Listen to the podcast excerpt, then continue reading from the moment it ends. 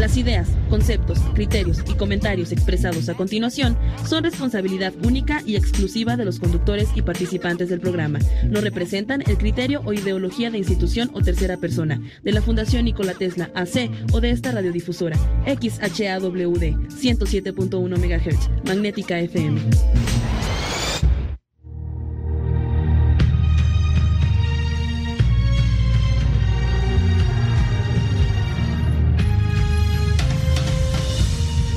Magnética FM presenta su programa El espíritu de Darwin. Una nueva forma de ver la biología y la naturaleza. Un recorrido íntimo por el mundo natural, simplificando conceptos y descubrimientos. La vida, sus orígenes, bosques, océanos, plantas y animales, instintos y sentimientos.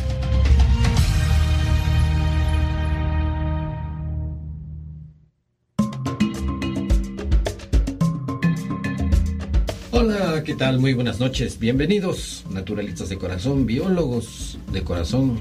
Miércoles 2 de diciembre, 8 de la noche, su programa El Espíritu de Darwin. Así es, ¿qué tal? Buenas noches, otro miércoles. Y ya está oyendo que tenemos nuestro podcast.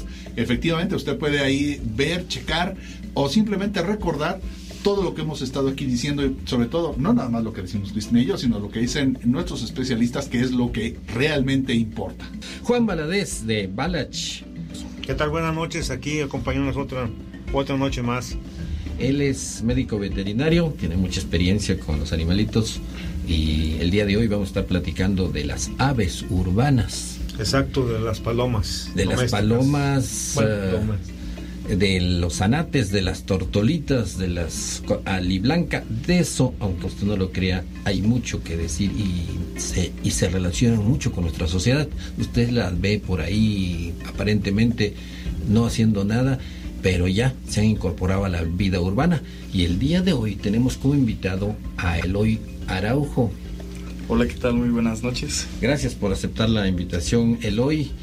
Eloy es especialista, se dedica a fabricar tortillas. Ah. Eh, ustedes dirán que se relaciona con las, las aves, que se relaciona con la sociedad. Quedamos en que las aves nos están haciendo muchos favores. Y eh, pues van a ver de qué se trata esto. Empezamos, empezamos uh, con noticias. ¿Qué tal? Pues empezamos con, con, noticias interesantes que luego este, por ahí se vienen planteando acerca de, eh, híjole, pues de tantas cosas que hay en nuestro universo, Cristian. Eh, empezamos con que ya llegaron, eh, nació el primer, la primera, bueno, todavía no sabemos si es ballenito o ballenita, ya en, en, Cortés ya está, está, ubicado el primer ballenato. Eh, y ya venían otros, se cabe mencionar que ya venían otros pequeños que muy probablemente nacieron en, en días pasados, pero no habían entrado a la, a la bahía de, de, a esta bahía tan famosa que tenemos este, aquí en, en, nuestra República Mexicana, pero este avistamiento pues está increíble, o sea, se, se, dio fe de precisamente de este nacimiento. El primero. El primero, de ya en tierras mexicanas, este, este vallenato es mexicano. Y este, pues esperamos que le vaya muy bien y que sobreviva por lo menos durante esta época para que se vaya bien gordito junto con su mamá a, a de nuevo a regresar hasta los polos.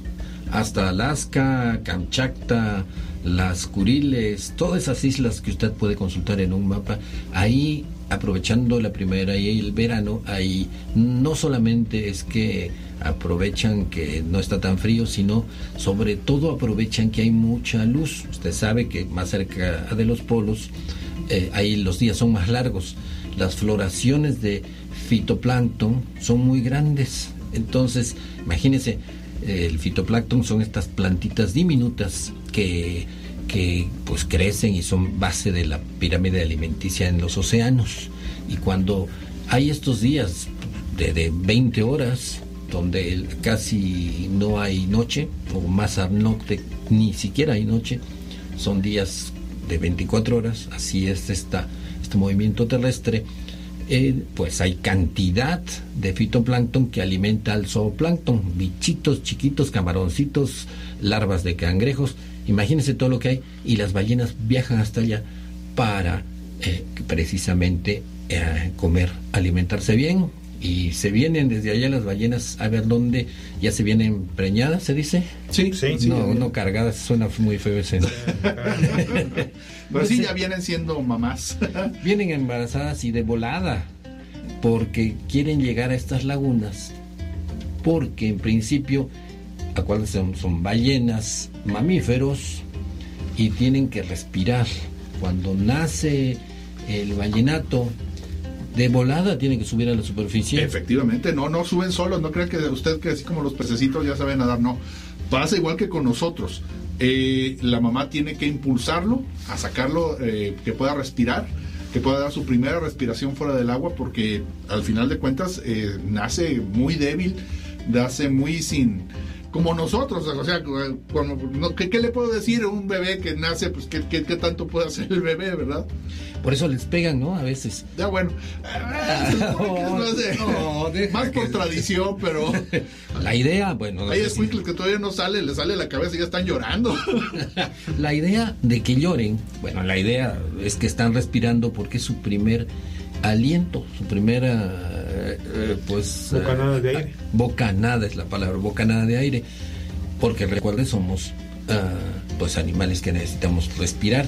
Y el pobre ballenatito tiene que respirar. Imagínense que hubiera olas grandes. Sí. Lo revuelcan, lo mueven y quién sabe.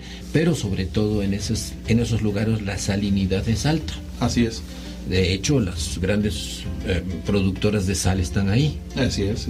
Eh, toda la sal que usted tiene, o al menos creo que toda, la sal que usted consume viene de esas salinas en esa zona donde eh, hay mucha evaporación, no hay lluvia, entonces el, mar, el, agua de mar se saliniza más de lo normal. Efectivamente. Y es más fácil nadar. Exactamente, produce mayor este, flotación. Eh, si usted va a nadar, si usted nada en una alberca y va a nadar al mar luego, pues va a ver como que tuviera un flotador, ¿no? no, no es tan fácil, ¿eh? pero bueno, el caso está en que sí, efectivamente, tal como lo está diciendo Cristian, eh, precisamente es una de las grandes ventajas que tiene el Mar de Cortés eh, frente a todos los demás espacios marítimos. Y ese es precisamente uno que facilita la flotación de los vallenatos. hay mucha comida para la mamá eh, eh, tengan en cuenta que un vallenato se puede chutar fácil, tranquilamente, entre 50, entre 25 y 50 litros de leche por toma. Entonces, imagínate todo lo que tiene que, producir la mamá. De hecho, la mamá le, dispara así eh, como, como, como, como una inyección, ¿no? Así de, así un chorro de leche a la boca. Sí. Y todo esto debajo del agua, qué maravilloso. Sí, no, es, es una total adaptación y es bellísimo ver, ver a una mamá con su vallenato. Incluso hay algunas eh, ballenas que se les llama tías o que se les llama eh, nodrizas eh, que se acercan a ayudar a la madre parturienta, a apoyarla y a protegerla. Sobre todo porque también recordamos que en el mar de Cortés si hay algo es que hay tiburones y este y pues se acercan precisamente para que la madre parturienta pueda hacer lo que está haciendo dar a luz y este y que el vallenato nazca sin problemas. Sí porque los tiburones los atrae la sangre. Claro es pero por suerte ya saben y no, no se acercan, ¿no? porque un coletazo de la ballena, es demasiado grande la ballena. Una riqueza natural de México, usted puede verla en sus billetes de 500, la ballena gris, pues para verlo. Tan escasos últimamente. pues cuando lo llegue uno, mire y disfrute al menos antes que se le vaya de esa ballena con su ballenatito que tiene emociones, preocupación, lo que cualquier mamá. Efectivamente. Pero vamos a platicar de aves. Efectivamente, sí, estábamos diciendo lo de las aves, ya nos fuimos por otro lado diciendo. Juan, eh, eh, tú que eh, te piden a veces reubicar aves porque por ahí pusieron un nido donde no debían en una construcción, las palomas andan en, bajo los puentes volando. ¿Y qué, cómo, qué aves son las más representativas de la ciudad de San Luis? Mira, aquí las el, el, grupo de aves que más problema dan es la paloma doméstica, la paloma este, este, eh, urbana. Esa más, más problema te la da en, los, en, el, en el centro histórico, en las construcciones, en las iglesias, por decir algo, en la catedral, en el Carmen. Por la cantera. Por, ajá, por las deyecciones. Eh, las deyecciones tienden a ser muy ácidas y este dañan. Con el tiempo van este van van causando daños. Entonces, y para la zona centro, el, el, problema que se empieza a dar ya son las edificaciones. Cuando construye el, el, arquitecto, el ingeniero o el edificador, le da mucha importancia a la belleza o a la funcionalidad, pero se olvida que ciertos espacios quedan abiertos y son propicios para que los animales aniden. Entonces ya con el tiempo esas deyecciones llegan a ser este, cáusticas. Hay recomendaciones, primero sería que edificaran en una forma más, más con más protección para que no aniden. Y, y, y la segunda, la aplicación de hidrofugantes o dispersantes de, de, humedades sobre las superficies de cantera o las superficies que puedan ser corroídas por el excremento. La gente puede pensar que es caro y realmente no es caro. La gran ventaja de esas eh, siliconas es que las aplicas una sola vez en la vida y no te va a dar este problema. Ah, es, es como en Europa. Sí, en Europa las famosas y tradicionales construcciones de Venecia, Ajá. de Londres, están llenas de palomas. Exacto. Y nadie se les ocurre hacerles nada, porque allá valoran al animalito. Mira, es un problema en cuanto a cultura y en cuanto a ganas de hacer bien las cosas. Lo primero sería hidrofugas, pones tus dispersantes de humedad y hay productos químicos que en la actualidad que no les hacen daño son reguladores de la natalidad. Es, es, alimento en pellet que tú lo estás dando periódicamente y con eso evitas para que la gente lo pueda entender bien que la clara y la yema se mezclan, entonces no hay, no hay polluelos. Y tú dejas que el ciclo normal de la vida llegue, mueren por vejez o por algún accidente traumático, vamos, un gato o, o otra ave. Se estampó en una ventana. O se estampó en una ventana y, y, cuando ven que la población va en disminución, suspenden ese alimento y se vuelven a reproducir. Es algo ya programado que te quita muchísimos problemas. Es algo así como la pastilla del día siguiente. Exacto, sí. pues, no, no, la... un anticonceptivo más bien. Eh, sí, eso es. Una cosa es un anticonceptivo que Bueno, evita sí. la concepción y otro, Y otro es un que- abortivo. Y otro es un abortivo en Exacto. pequeñito. Sí, este evita la concepción. La pastilla del día siguiente, pues sí. Sería la pastilla de, de un día antes. Ah, es- O sea, Bueno, el caso está en que se baja la población de palomas y uno puede, o sea, cuando digo uno, estoy hablando de que el gobierno eh, eh, puede eh, precisamente tener ese, ese control. Pues regresamos en un momentito. Nos vamos a un corte. San Luis Potosí, Magnética FM 107.1.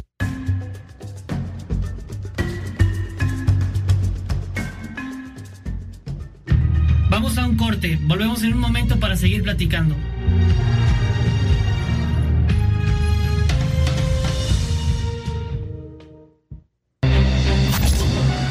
En Magnética FM somos magia, somos calidez, somos tradición, somos Navidad.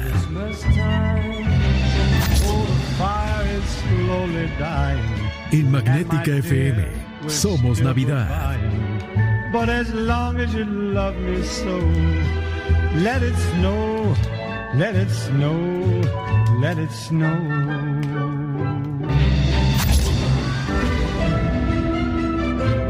Juvenilmente clásica. Esta es la hora en Magnética. Ya estamos de regreso en su programa El espíritu de Darwin, la biología con una visión diferente del mundo.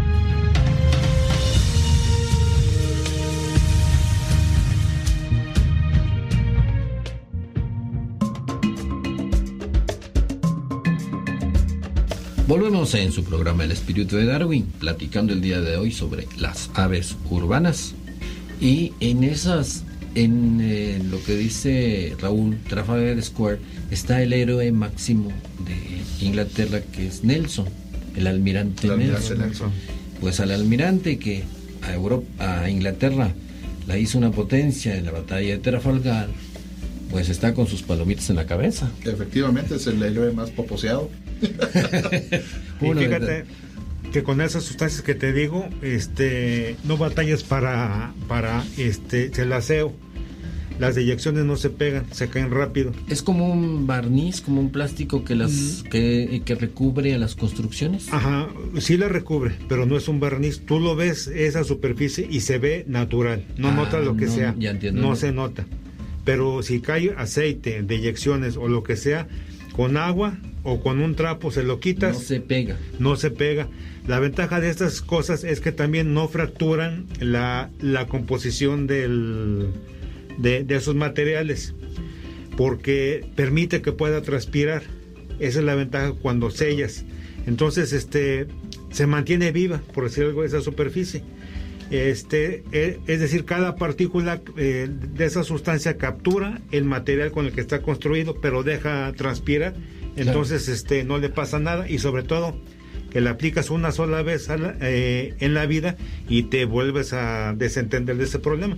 Y las palomas pueden deyectar cuantas veces quieran y no representan un problema. problema, claro. Y, eh, eh, mira, porque usted no se entienda así rápidamente. Eh, en los años 60 por ahí hubo un loco que se le ocurrió eh, darle un martillazo al David de Miguel Ángel. Y le dio un martillazo. La- y entonces el problema no fue el martillazo como tal, porque al final de cuentas, si usted ahora lo ve, se va a dar cuenta que no tienen nada por ningún lado. O sea, lo restauraron, lo restauraron muy bien. Pero fue mucho más fácil restaurar el golpe y el pedazo que se cayó con el golpe que el aceite que traía el martillo.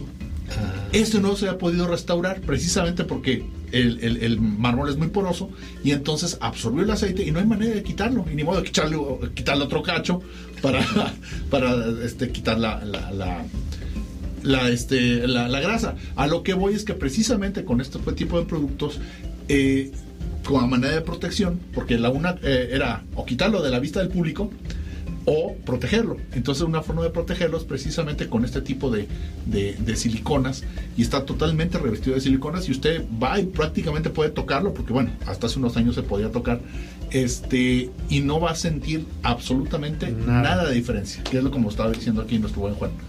Aquí también tenemos tradiciones. En la plaza está, hablando de palomas, el señor de las palomas. Ah, efectivamente. ¿Por qué, eh, podrías explicar, por qué tenemos, eh, no hay muchas ciudades en México que tengan como estatua y que tengan la tradición de tener un señor que amaba las palomas y les llevaba de comer? ¿Cómo estás rápidamente? Pues es que así, este, a, la rápida, eh, este de- más que el, el hablar del Señor de las Palomas, eh, es hablar de nuestra querencia por las palomas. O sea, eh, el hecho de tener palomas, de tener estas figuras vivas que eh, en, la- en las plazas, el, poder verlas, el- sus plumas iridiscentes, eh, a veces eh, que se juntan, o sea, nos causan muchos muchos tipos de sentimientos y como esta buena persona que iba y, se dedicaba a darles a, las palomas sin que nadie se lo pidiera, digo, las palomas al final de cuentas son de todos o son de nadie, todo depende de, desde qué punto lo vean. Eh, y esta buena persona, pues, no solamente hacía su, su, su labor social eh, con las palomas, sino nos daba la oportunidad a todos los potosinos de seguir este, viendo palomas, aun cuando nuestras autoridades en muchas ocasiones se han, este, han atentado en contra de, de todas las palomitas que tenemos, sobre todo en la Plaza de Armas. Porque se les hace fácil. Es una solución fácil. Los animalitos siempre son calumniados, son los chivos expiatorios perfectos. Y pasó eso de que quisieron matarlas hace cuántos años? Pues, ha, ha habido varias intentonas, ¿eh? Estamos hablando de los años 70, este, luego en los 80 volvió a pasar, eh, pero siempre han, han salido gente a defenderlas. Claro. Que, que eso es lo, lo importante. Y más allá del acto, eh, pues quisiera decir cobarde, pero realmente es- es- no, es, no es una cobardía, estamos hablando de ignorancia como tal. Mediocridad. Pues sí, pero es ignorancia, o sea, al final Ah, de cuentas es... Mediocridad e ignorancia. Ajá, y entonces, eh, ¿qué pasa exactamente? Que es lo mismo que hemos estado hablando con los perros. Se les hace fácil decir, vamos a matar a todos los perros. Nunca ha sido una solución. Lo sabemos, lo hemos dicho. Han venido especialistas a decirnos lo mismo. Pasa lo mismo con las palomas. No es una solución matarlas a todas. Porque no, al final de cuentas, entonces, ¿qué va a pasar? Pues va a haber más cucarachas, va a haber más ratas, va a haber más, todas las alimañas que se controlan gracias a que las palomas se comen lo mismo que esas alimañas. Sí, comen todo lo que hay en, en todo lo que tiran de los antojitos, de lo que usted agarra las papitas, todos esos pedacitos que tira. Las palomas andan patrullando por ahí, las conoce y se lo comen. Si no se lo comieran, en la noche saldrían las ratas y comerían eso. Y las cucarachas. Y, todo. Y lo que usted guste. O sea, y además, comida podrida, pues, ¿para qué quiere? Claro. Además de eso, las palomas eh, también tienen toda una leyenda. Ah, sí. La religión está llena de... La humanidad ha tenido acercamiento con las palomas desde siempre. De, de- tanto desde siempre que la leyenda del arca de Noé envían una paloma para que encuentre dónde atracar el barco ese. Sí, de hecho la mayoría de las, de las culturas, eh, tanto occidentales como orientales, hablan en algún momento de las palomas y del servicio que dan las palomas a los humanos. Quizá la única eh, cultura que pues no, no tiene en cuenta las palomas son los vikingos, pero tienen en cuenta los cuervos. Ah, sí, la leyenda de esta del arca también anda por ahí, no es la única leyenda de inundaciones y de diluvios, pero en las otras am, hablan de un- que un- lanzan un cuervo y el cuervo encuentra desde el aire, como si fuera un dron, donde eh, hay una montaña cerca para que ahí se dirija la- El barco. el barco y pues comience la humanidad nuevamente. Fíjate, no sé, me gustaría aunar eh, una cosa más. También dentro de la fauna eh, urbana, lo que hemos empezado a ver son halcones. Ya empieza a ver halcones este, urbanos y esta es una invitación a la gente, pues para que no los agreda. Es una especie que también, al igual que, que la cenaida, que la paloma de, eh, de campo, se ha tenido que tratar de adaptar a la vida urbana para poder subsistir. Recordemos que ya todo está muy urbanizado, ya no hay mucho donde puedan ellos este, sobrevivir y de alguna manera indirecta la naturaleza está haciendo su parte en la cuestión de que el halcón se alimenta principalmente de organismos voladores y dentro de esos organismos voladores están las mismas palomas domésticas. Entonces, es una invitación al público pues que puede darse el gusto de ver un ave rapaz volando y de alguna manera nos está ayudando con mantener en control eh, la densidad poblacional de, de estos otros organismos. Si usted ve un halcón, generalmente es posible ¿no? que sea un eh, halcón peregrino, ese que tiene el pechito como jaspeadito, y en los es una belleza el animal. Eh, debajo de los ojos tiene una mancha eh, oscura, Oscura. negra, como los jugadores de Una media luna oscura. Sí. como los jugadores de fútbol americano. Efectivamente. Se ponen debajo de los ojos un maquillaje. un tinte. se oye muy feo, pero bueno, realmente es, se, se pinta la parte de los pómulos, la parte superior de los pómulos, para que el, el sol no haga reflejo en las mejillas y, y nos permita ver de forma más fácil el balón. Imagínese en esa eh, en esa ese combate realmente entre el halcón y la paloma, que la paloma es más rápida que el halcón. Eh, Si usted ve uno de esas, no va a creer que se la, la agarra fácilmente. La palomita maniobra excelente, puede dar vueltas en 90 grados o 180 grados así. Es todo un espectáculo y la manera que las atrapa es sorprendiéndolas. Así es, Se- volando por los puntos ciegos.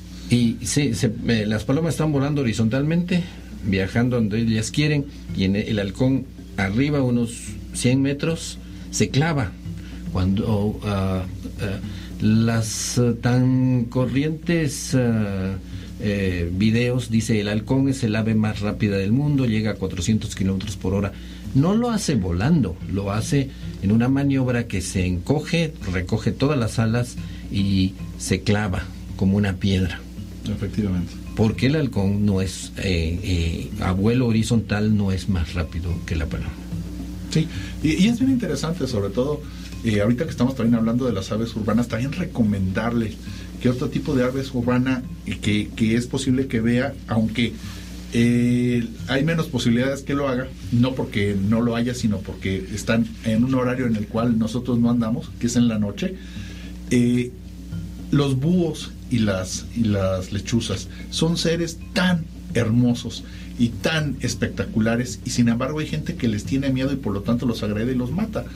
Eh, entienda que una lechuza es una lechuza y un búho es un búho, no es otra cosa. No son brujas. No, sí, o sea, vamos a decirlo con todas las No, palabras. sí. No son brujas, no, no, la bruja, ay, de- creo es más, si usted le pide que alguien le defina que es una bruja, va a empezar desde con definición desde la suegra hasta un ser mágico y mítico, ¿no? Entonces, este, no son brujas, son animales que nos están haciendo el favor de acabar con todas las alimañas, sobre todo con los ratones. Póngale lo que pueda. Si puede ponerle, dejarle por ahí en, el- en algún, en algún espacio, este, borlita o este, pedacitos de garra para que haga su nido, hágalo porque nos conviene a todos. En la noche salen los, eh, los ratones, nosotros estamos durmiendo y hay una gran cantidad de roedores, ratas, ratones, que el búho y las lechuzas son las que se encargan de eh, controlarlos. Nos vamos a un corte, perdón por la interrupción, No. Juan. Ya Ana nos está diciendo, ya, ya, Que le corten. que le cortemos. Regresamos en un minuto en el espíritu de Darwin, el día de hoy platicando sobre aves urbanas, halcones, palomitas, zanates y demás. Volvemos en un minuto. No se nos vaya. Vamos a un corte. Volvemos en un momento para seguir platicando. Thank you.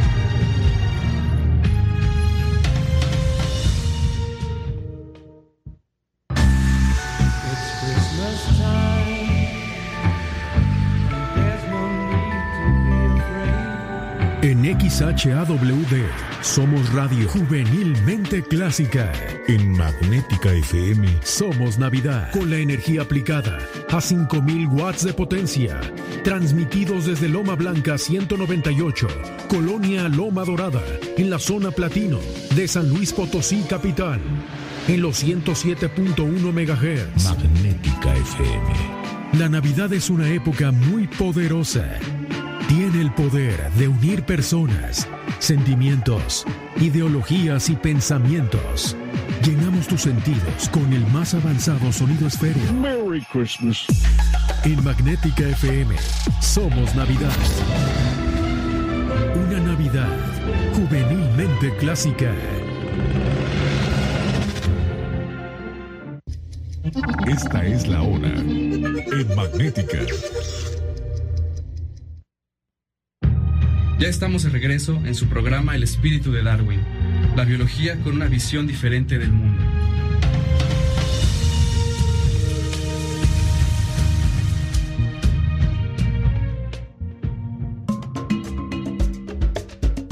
Estamos de regreso en el espíritu de Darwin. Estamos platicando pues de estas aves y, y tenemos como eh, invitado el día de hoy, como lo dijimos, a Eloy Araujo. Él tiene una tortillería y gracias a esto de las palomas, de por los que por tradición nos gustan las palomas, descubrimos algo que le conviene saber al público. Así es. Pues nosotros ah, hemos sido los que las alimentamos por tradición, tenemos todo el derecho, así como hay quien, le, quien quiere a los gallos, a, los, a quien quiera. Eh, nosotros nos gustan las palomas, son una maravilla verlas volar, verlas como eh, maniobran, como aterrizan, hasta los errores que cometen. Entonces les damos con todo el derecho que nos gusta darles de comer, no está haciendo nada, uno nada malo. Eh, y eh, pues una manera más fácil, más barata es ir a las tortillerías, porque ahí al fin de la jornada tienen que hacer por reglamento de salubridad una limpieza de la- toda la masa que quedó por ahí en la máquina. Entonces ahí nos, los, nos las regalan y pues nosotros se las damos a los pajaritos que, que quieran, incluso hasta los puerquitos. El problema surgió de que de repente en unas tortillerías decían no tenemos residuo. Bueno, mejor vamos a platicar con Eloy Araujo. Eloy, un gusto, como te dije ahorita eh, eh, al principio, tú te dedicas a la, la fabricación de tortillas, una tortillería. ¿va? Así es. Pues primero que nada, muchas gracias por invitarme al programa. No, gracias por haber venido. Eh, y pues sí, bueno, algo que ustedes tienen que saber es que sí, muchas torti- tortillerías no cubren ese reglamento de salubridad y este pues reutilizan la masa del día anterior. Ah, o sea, cuando yo voy a algunas tortillerías y dicen que no generan, es que toda esta masa se la ¿qué hicieron con ella? La volvieron a incorporar a la, a la jornada del día siguiente. Así es, y, y bueno, realmente no tiene nada de grave ni de malo. Sí se puede hacer, pero no es recomendable. Porque, bueno, para reponer la masa tú tienes que utilizar cal. La cal es un conservador natural. Pero si te falta cal, se te agría la masa del día. Y si te pasas de cal, se te amarga la masa. Entonces tienes que ser muy meticuloso en ese aspecto. Eh, bueno, yo lo que hago es ofrecer lo, lo más fresco que puedo, mi, mi, masa ¿no? del día. Y al final sí, este, se me merma de la máquina tortilladora aproximadamente unos 10, 12 kilos de masa. Y la verdad no, no estoy como muy seguro de meterla porque simplemente si lo siguen en el código de salubridad. ¿Quién, quién el reglamento es de salubridad? Ajá, de salubridad. Eh, pues yo digo, me baso en eso. Eh, bueno, tengo poco con el negocio, tengo apenas eh, casi dos meses. Ahora. Pero ya estandaricé bien mi receta y, y, creo que estoy ofreciendo la mejor calidad. Sí, yo he consumido las tortillas de ahí, de lo conozco. Y sí son menos agrias. ¿Qué es lo que qué es ese sabor diferente? Pues bueno, la, la verdad les voy a decir mi, mi secreto. Mi secreto es bueno. que añado un poquito de harina de trigo. Eso le da un mejor recalentado. Eh, le da más esponjosidad a la tortilla y pues también le da una ligera tonalidad en el sabor. Ahora, todo un arte. Muy bien. No, y es que también, o sea, el, el, el, así rápidamente para explicarles a ustedes por qué este, en qué está basado este reglamento de salubridad. Lo que pasa es que la tortilla, al final de cuentas, como ustedes saben, el, el maíz es, es un, lleva un proceso eh, en el cual eh, el, antes de despedazarlo, de hacerlo masa como tal, eh, se le quita básicamente toda la cubierta para que se pueda despedazar, ¿no? El, el maíz, la tortilla no es el maíz así normal que luego, el maíz palomero, pues, o, o el del elote. Exactamente, es otro tipo, un, un tipo de maíz más grande. Uh -huh. Y este, y por eso salen los almidones, al final de cuentas el almidón es un azúcar. Entonces, pasan tres cosas. Cuando la, la masa, por más cal que se le pueda poner, eh, como bien lo dijo Eloy, es un conservante natural, pero eh, por poco tiempo. Entonces, eh, el azúcar tiende, tiende, a dos cosas. La primera, a generar bacterias. No es porque el, el, que esté ahí en la tortillería tenga algo, ¿no? O sea, las bacterias que hay en la, de forma natural, normal, este, en, en, en el aire que respiramos. O sea, no, no, no es ningún secreto. Y la otra, se forma alcohol por el azúcar. Entonces, obviamente, cuando decimos que se amarga la tortilla, lo que pasa es que tiene un elevado índice de alcohol comienza a fermentarse. Exactamente. Y entonces es eh, por eso es tan obvio y tan sencilla esa, esa regla. Pero como usted puede ver y como nos hemos dado cuenta aquí en el programa, cuando desde que empezamos a recolectar, este, pues esa masa, pues a mucha gente le vale gorro y órale, total, la avienta otra vez y que no sepa más, como no 15 sepa. Kilos más. Sí. Mira, eh, referente a eso, en Balas, en lo que nos dedicamos al control de, de, plagas, nos damos cuenta de que, que, hay gente muy responsable. En este caso te quiero felicitar. Lo que quien te lo regula es COEPRIS y hay ciertas normas, la 093 y la 251, que te dan las bases para un proceso higiénico. Este, una persona que te está reciclando la, eh, la masa por ahorrarse unos pesos, que te da a entender que es una persona que yo pongo en tela de duda que se lave las manos antes de ir al, perdón, después de ir al baño. Y muchos problemas de higiene. Si en lo más básico no puedes cumplir con primeras entradas, primeras salidas, obviamente tu salud está comprometida. Y es una invitación a la gente a que eh, pague un servicio, porque un servicio cuesta. Si no sé qué precio des tú, pero por ejemplo, si pones esa atención tan grande en algo tan sencillo como no reutilizar la masa, yo les puedo asegurar que este joven que tengo aquí al lado, este Sarajo, ha de tener un, un, proceso de higiene muy estricto. Entonces lo que ustedes están comprando es calidad y es garantía que no te vas a enfermar. Efectivamente, porque además en las máquinas es imposible que limpies la máquina sin, sin quitar la masa. Entonces, sí. no quitas la masa, no limpias la máquina. Entonces, échale. y las exhalaciones de la gente que entra, claro, aunque traigas claro. cubrebocas, estás aventando cosas. Entonces, estás garantizando que lo que estás comprando es algo de calidad y no vas a tener que gastar en un médico. Cuando vaya a su, a su tortillería, así como no queriendo, pregúntele, ¿me puedes regalar lo que le queda de lo que le sobró de la masa y para mis palomitas? Y si les dice que no tiene, es porque la recicla toda del día anterior. Efectivamente. Las palomitas de que usted ve le han hecho el favor de identificar esa problemática en las tortillerías y pues ya ya fue algo además de que se comen las moronitas y evitan la proliferación de otras pestes eh, han sido eje para encontrar una infracción de salubridad. Quéjese con salubridad y para si nos escucha alguien de, de esa institución, pues ponga a, a trabajar su observación y la ley. Tenemos derecho a consumir tortillas de primera calidad. Sobre todo que es nuestro alimento básico. Sí. Desde el teocintle, Sí. el maicito, El maicito. el primer maíz, eh, la gramínea esta tan maravillosa que es el maíz, que fue la base fundamental de la alimentación de, la, de las culturas mesoamericanas, mayas, aztecas, toltecas, todos ellos no hubieran existido sin la producción de el maíz. Somos hijos del maíz. Y una invitación, o sea, yo creo que nos lavan muy rápido lo que es este la mm, eh, pues el cerebro, vamos. Siempre te están metiendo variedades nuevas y la verdad aquí en México tenemos la gran ventaja de ser la cuna del maíz, tenemos como 59 creo que especies na- nativas de aquí. Y una maravilla que tenemos del maíz aquí en aquí en San Luis Potosí, en Aguascalientes, en Zacatecas, lo que es zona centro es el con, es el cónico norteño.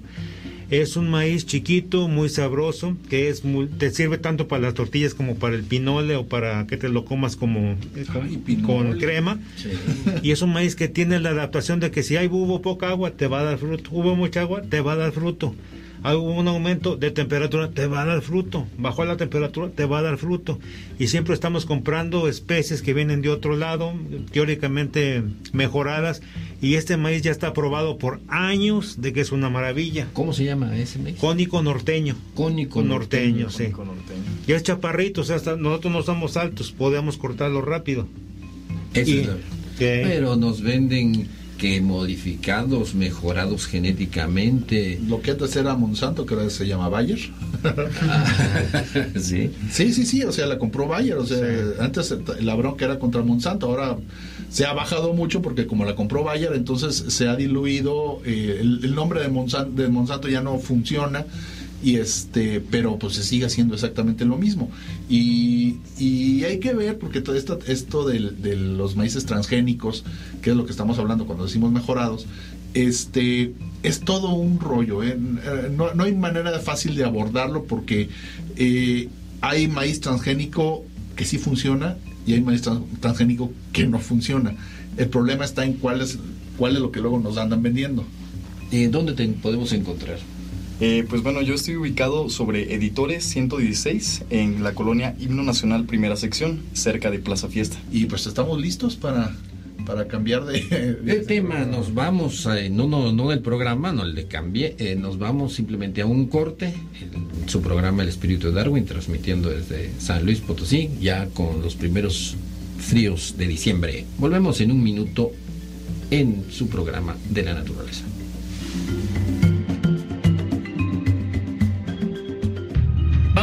Corte, volvemos en un momento para seguir platicando.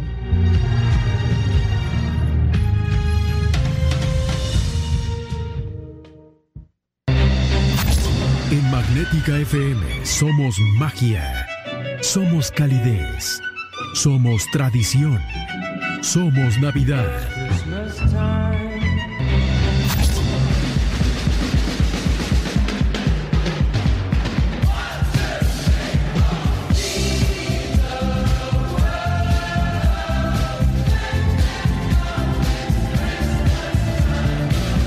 Magnética FM somos Navidad.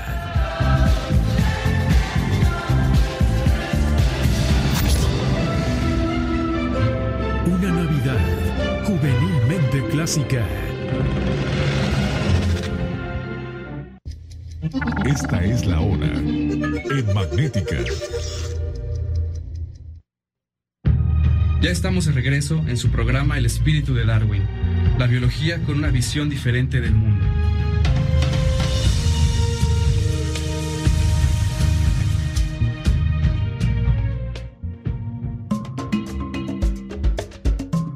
Regresamos. Todo el pajarito que usted ve por ahí desciende directamente, casi son iguales a los dinosaurios, a los velociraptors. Sí, el gorriocito que anda por ahí era, era eh, su ancestro es el tiranosaurio rex. Pareciera una fantasía, pareciera una tontería. Está totalmente comprobado. De hecho, se dice dinosaurios no aviares a los eh, al velociraptor, a los que usted ha visto en las películas. Los terrestres, pues, que, está- que no volaban, que no tenían algún aspecto para volar. Pero igual tenían los huesos eh, huecos. Ah, sí, y No. plumas. Y plumas. Las películas de, de dinosaurios estaban equivocadas. Efectivamente, si usted va a ver la famosa Jurassic Park, usted lo único que va a hacer es ver este dinosaurios encuerados. Exacto. Ya encontraron en China estos dinosaurios, pero con sus plumas. Eran alopésicos, eran pelones. No, fíjate que había unos que sí, o sea, los que van más, más cercanos a los, a los reptiles, sí lo eran, como la mayoría de los equino de los equino, ah, este, de los que tienen espinas, pues, de los que tenían este grandes cuernos y espinas. este, Estegosaurios. Estegosaurios, perdón. Triceratops. De los estegosaurios. E- ellos sí, para que veas, sí estaban peloncitos, pues, o sea, era más parecido a, a- a- a un reptil. Pero los eh, dino- dinosaurios ya más especializados, más eh, evolucionados, pues como el tiranosaurio, el cornosaurio y todos estos, tenían plumas. Tenían plumas y tenían este, una serie también de, de, de- de- de otros tipos de, de, no decirle pelaje, sino de plumaje, pues prácticamente como las aves. Entonces no estaban encuerados. No Y- como los aves. Y ya los encontraron como fósiles. Efectivamente, eso No, lo sabemos. Incluso hasta de qué colores eran en, la- en Ah, algunos sí. de ellos, sí, claro. Entonces, eh, mm, para cuando usted hable de dinosaurios a sus hijos y demás, de que no tengan esa imagen de lagartijas en Esa dos patas pelonas, sino que la imagen actual es que ya tenían plumas de colores. ¿Por qué plumas de colores si no volaban? Por la misma razón que usted ve a las aves con plumas de colores. Con ellas se comunican quién es el macho, quién es la hembra, quién es- está jovencito y no quiere peleas todavía y demás cosas. Ajá. Las plumas son comunicación entre la especie. Efectivamente, y no creo que esto, lo que estamos diciendo es eh, agarrarla contra alguien y decir, ay, no, eh, se equivocaron. No, la ciencia va, va eh, avanzando de esta manera. Y acuérdense que, la, eh, pues, eh, sobre todo en esto de la este, paleontología, pues se, se trabaja con prácticamente nada, con, con huesos que fueron huesos y que ahora son piedras, y con eso estamos sacando este, conclusiones. Hay veces de que tenemos muchos animales que solamente se encontró una o dos vértebras, quizá un, diente por ahí, y con eso sabemos que existían y, se hacen reconstrucciones completas. Claro, estas reconstrucciones no son perfectas, hasta que encontramos algo más completo y decimos, ¡ay! Pues este, esto no iba aquí, ¿verdad? O sea, por ejemplo, un ejemplo así muy característico fue que eh, el dedo pulgar de un estegosaurio eh, se puso como garra, eh, más bien como cuerno, en, la, en, el, en el hocico de un tiranosaurio, precisamente. Entonces, durante mucho tiempo los tiranosaurios este, traían, eran representados con un cuerno en el hocico, como si fueran este, especies de unicornios, ¿no? Y no, realmente era el dedo de otro dinosaurio, de un estegosaurio. Y se lo pegaron. Y se lo pegaron allí. Sí, los paleontólogos hacen lo que pueden. Otra cosa es que el, el, eh, la película esta de Steven Spielberg, la saga, tuvieron asesores paleontólogos. Sí. Y los paleontólogos eh, fueron los primeros que se lavaron las manos. Dijo, yo le dije que, el dino- que los dinosaurios tenían plumas. Sí. Eh, pero él me respondió que así no iba a causar miedo. Efectivamente, sí, porque sí iba a haber como unas gallinotas grandotas. Sí. Entonces, pues sí, eh, pero eh, aquí lo interesante del asunto es que durante el rodaje de Jurassic Park, de la 1, eh, se sabía que no había habido hasta ese momento este velociraptors de tamaño grande, o sea, el velociraptor era más o menos del tamaño de una gallina, de un gallo, de un gallo grande, cuando mucho de un guajolote. O sea, ya estamos hablando de algo muy grande. sino eh, terminando la, la- la grabación de la película, en Utah se encuentra el primer tiranosaurio, el primer velociraptor grande, de un velociraptor de más o menos metro y medio, al cual se le pone precisamente el nombre de este eh, Utah Raptor Spielbergianis, precisamente porque es, es de Steven Spielberg quien, eh, pro- eh, ¿cómo decirle? Eh, imaginó que debía haber habido algo, un, un, este velociraptor de ese tamaño. Pero con plumas, el que se encontró. El problema está que lo siguió así poniendo sin plumas, o sea, pero, pero bueno, ese es eh, un dato interesante. Y después eh, han encontrado eh, nidos.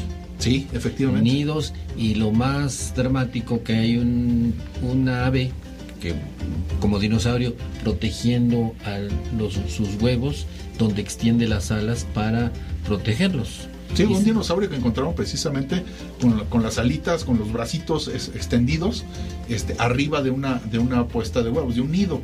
Este, se presume que fue, fue una explosión volcánica y el- el- lo que cayó, pues, eh, fue lo que mató al ave y obviamente a la nidada, pero está el, el- el- quedó allí el animal encima, este, protegiendo la nidada. Eh, Los dinosaurios, al parecer, también tenían su corazoncito. Claro, Y las aves también tienen sus sentimientos maternales, de grupo y demás. Eh, cuando usted vea, pues tantas que hay aquí en San Luis, cuídelas, no son algo malo, no traen enfermedades, por favor.